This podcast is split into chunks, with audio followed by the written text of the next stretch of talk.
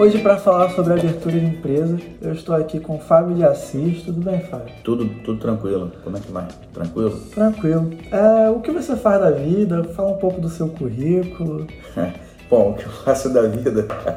é, cara, então, eu hoje, né, tô ligado na área de contabilidade, né, sou contabilista, sou administrador de empresas também, tenho gestão empresarial, já fiz uma pós de gestão empresarial e agora acabei de me formar em bacharel em Direito. Então, Fábio, hoje a gente vai falar aqui o nosso Contabilicast, que é o podcast para assessorar, né, o ouvinte que não sabe direito como lidar com empresas, que quer abrir uma empresa, é para assessorar o ouvinte. A gente vai falar hoje sobre abertura de empresa, que é meio que sua especialidade, não é? É, é sim. Então, a pessoa que quer abrir uma empresa tem muitas dúvidas em relação de como abrir a empresa. Às vezes ele é um, um empreendedor é, gabaritado, capacitado, mas ele não tem a expertise de como abrir ou uma noção. E aí acaba é, já iniciando o negócio dele de uma forma errada, entendeu? Assim, depois que eu tive uma ideia e resolvi, ah, eu quero abrir minha empresa qual é a primeira coisa que eu tenho que fazer? É, na verdade, a primeira coisa que, que a pessoa tem que fazer é ter um local, né? Um local da onde ele vai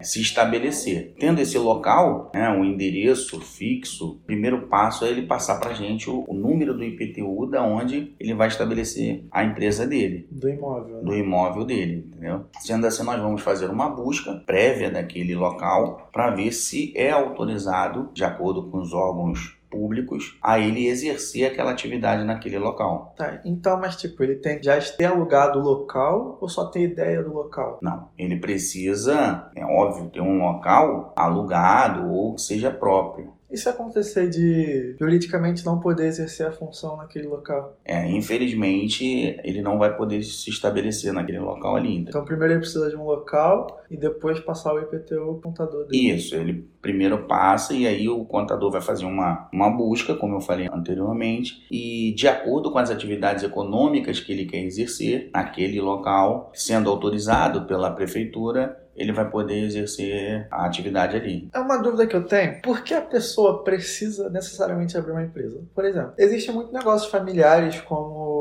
pequenas lanchonetes. Lá, o pessoal abre a garagem dela e bota uma lanchonete ali. Não necessariamente ela é uma empresa. O que Sim. ela ganha abrindo uma empresa? É, a formalidade, ela traz bem mais benefícios do que a informalidade. Então, um dos benefícios que uma empresa constituída tem é o crescimento. Porque ela, de acordo acordo com a formalidade, ela vai poder mostrar para os órgãos públicos, é, o órgão federal, estadual, municipal, que ela tem capacidade econômica. Então ela pode ter empréstimos em bancos, porque ela emite nota, ela tem uma série de coisas no contexto, ela vai provar para os órgãos públicos que ela tem essa viabilidade econômica para crescimento. Uma coisa que a informalidade não traz, porque você sendo informal, como é que você vai poder provar para banco, para instituições a tua viabilidade econômica? Econômica. Então ela, ela provando que ela pode crescer como uma empresa, ela ganha que vantagens exatamente? Como eu te falei, ela pode ter, por exemplo, é, financiamentos no BNDES, na Caixa Econômica, para capital de giro, para comprar máquinas e equipamentos. Então ela só consegue essa viabilidade quando ela é uma empresa formal, entende? A informalidade ela até pode provar, mas é uma coisa muito mais complexa.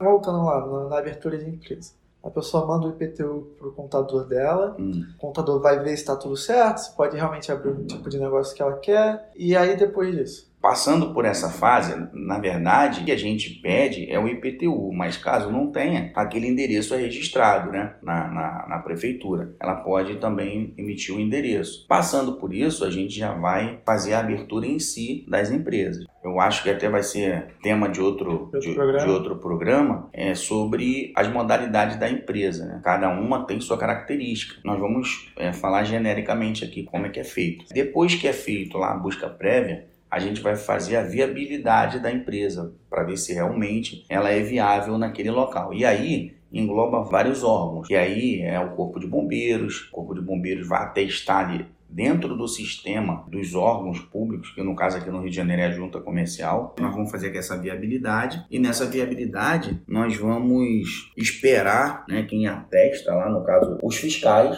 darem o parecer deles, se realmente viável aquela empresa ali ou não. Então, é, a gente nesse momento recebe a informação do Corpo de Bombeiros, do INEA, e de outros órgãos compõem essa fiscalização. Depois disso está tudo certo, os bombeiros, todo mundo, os fiscais legalizam que ela pode abrir naquele local. O que, que tem que fazer? Então, na verdade, hoje é tudo uma integração né, entre a junta comercial a Receita Federal. Então, no momento que isso é feito no sistema, já tem uma resposta lá da, da Receita Federal. Né? E aí, nesse momento, depois da viabilidade, e aí é o contrato social, o CNPJ, esses contratos, como hoje é tudo integrado, eles saem praticamente tudo de uma vez. Hoje, para você ter uma ideia, para se abrir uma empresa no Rio de Janeiro, você demora aí no máximo cinco dias, muito rápido.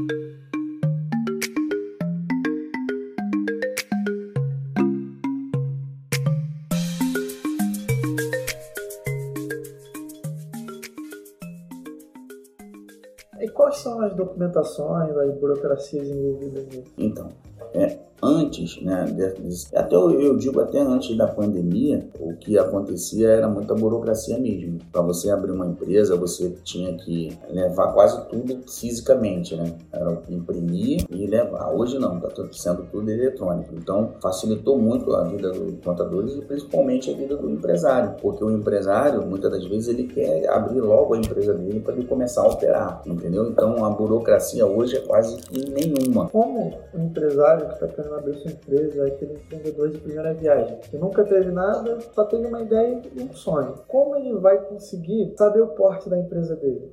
A gente vai saber qual é o porte da empresa dele, dizendo a ele qual é o tamanho do sonho dele, qual é o tamanho do objetivo dele. Então, assim, ele tem é, uma intenção de emitir qual o valor das notas mensais, qual o valor de notas, isso eu digo num todo, né? Por exemplo, falar, ó, eu vou abrir um restaurante e nesse restaurante aí eu estimo em vender aí mais ou menos uns 25 mil reais por mês. E aí eu vou poder, é, de acordo com o que ele acha que o faturamento dele vai ser, tendenciar ele. Ó, falar, pô, sua empresa tem a tendência de ser uma microempresa, empresa de pequeno porte e assim sucessivamente. E quanto nome, marca, como ele pode registrar, se isso é importante? É, na verdade, hoje os registros, né, existe o registro de marca que é o INPI, lá você registra a sua marca. Na verdade, é, esse empresário ele vai ter que entrar em contato com a agência de, de marketing, né, de desenho gráfico, quem realmente faz as logos e tudo mais, ele vai operar dentro daquilo que ele necessita, dentro da ideia que ele tem, e ele vai partir para registro da marca. Esse registro da marca é feito pelo órgão chamado INPI. Existem profissionais gabaritados para entrar com esse processo no INPI para que ele registre a marca dele e não tenha nenhum problema futuro. Você acha que o pequeno e médio empresário ele subestima o valor de ter uma marca? Muito, subestima e muito. Ele muitas das vezes ele, ele tem uma ideia,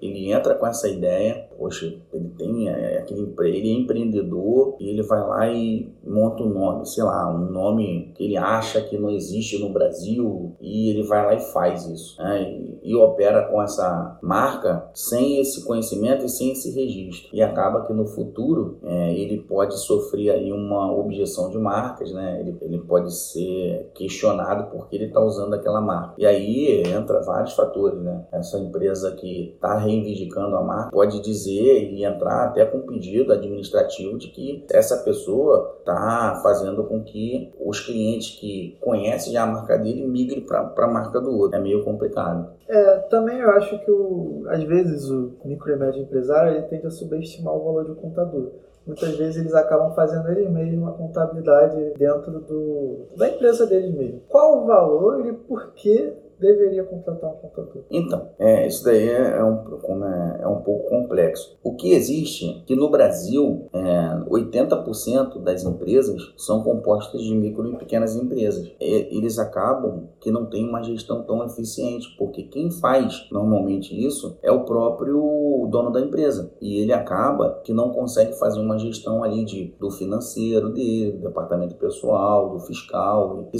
do contábil. Então, ele realmente ele precisa de um profissional para ele conseguir crescimento na empresa dele, que mostre a ele de uma forma consultiva como ele pode chegar a ter crescimento exponencial na empresa dele. Então, assim, realmente, os contadores eles são muito subestimados. O que se entende na área empresarial é que o contador é um mal necessário e o contador não é um mal necessário. Né? Ele está ali para ajudar a empresa a crescer. Então, assim, através de relatórios, fazer ali uma análise quantitativa uma análise qualitativa para que ele possa falar com esse empresário, ó, você pode crescer, né? mas para que isso aconteça, você tem que ter um profissional ao seu lado. Então, o contador é essencial para o crescimento de uma empresa. Justamente. O profissional de contabilidade hoje é diferente do, do profissional de contabilidade do passado, onde era só é, emissão de guias, de boletos, né, e outras coisas nesse contexto. Hoje não o profissional de contabilidade ele tem que ser consultivo, ele tem que, de alguma forma, mostrar para o empresário que ele deve ir por esse caminho, por esse, por esse, entendeu? Para que ele possa, no futuro próximo, como eu falei anteriormente, um crescimento.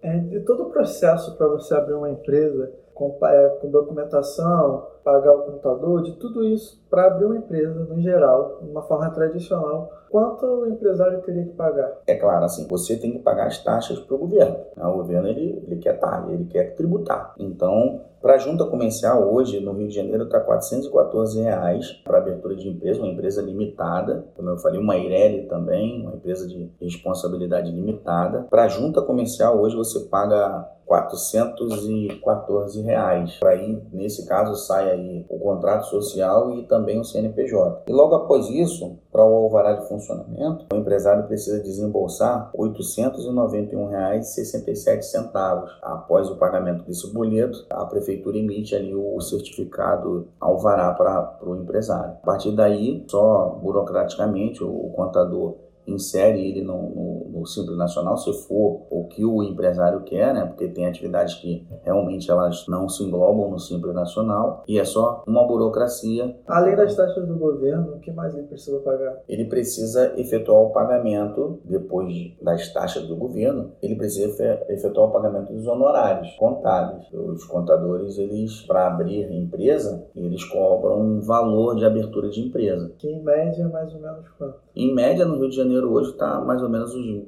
R$ 1.045, que é o salário mínimo. Né? E quanto é esse valor na Jus Contábil? Então, aqui na Jus Contábil nós fazemos isso gratuitamente para os empresários que estão abrindo empresa e que permaneça com a gente pelo menos um ano de contrato, que tenha um ano de contrato com, com a Jus Contábil. Aí isso ele pode fazer no site né, da Jus Contábil, ele pode acessar o site, tem uma calculadora. Isso, isso, ele pode, ele pode entrar lá no site, o site é bem intuitivo, nessa calculadora, é uma calculadora contábil, ele vai ali colocar é, se a empresa dele é do Simples Nacional, do lucro presumido, se é, ele vai ter sócios, qual a quantidade de sócios, qual a quantidade de funcionários, e ali é, ele vai poder enxergar amplamente é, quanto ele vai pagar pelos honorários tá, contábeis durante o mês. E além disso, o empresário vai poder ver o quanto ele vai economizar com a descontável no lugar de estar com uma empresa de contabilidade tradicional. Sim, sim. É como eu falei, hoje as empresas de contabilidade, as mais tradicionais, né, elas cobram um salário mínimo para as honorários contábeis, né, um salário mínimo de honorários. Na Jus Contábil, é, você vai ver que de acordo com o que ele coloque lá na calculadora contábil, ele vai pagar muito menos. Então ele tem aí, com certeza, percentual muito grande de economia durante o mês e se for ver durante o ano, então, até porque a nossa contabilidade é uma contabilidade online, onde a gente oferece várias estruturas e vários programas que vão auxiliar o, o empresário a ter uma, uma eficiência nos processos dele, né? Além de poder ele poder sempre contar com a consultoria contábil e a contábil. Sim, sim é, para todos os empresários que ou migrem a sua empresa para o contábil ou que abram uma empresa, é, nós oferecemos aí uma consultoria é, gratuita, onde ele vai poder, através dos nossos canais de comunicação, WhatsApp, é, Instagram e Skype, e-mail, isso tudo vai ter é, uma consultoria ali onde a gente vai é, poder fazer com que esse empresário tenha maior percepção daquilo que ele pode fazer. E as dúvidas a gente vai sanar. E qual é o site da Contábil? O site é juscontábil.com.br. E o Instagram é arroba juscontábil e o Facebook também é juscontábil. Isso aí. Todos os links vão estar na descrição, seja você ouvindo pelo Google Podcast, Spotify ou qualquer outro agregador de podcast. E é isso aí o episódio de hoje. Abraço.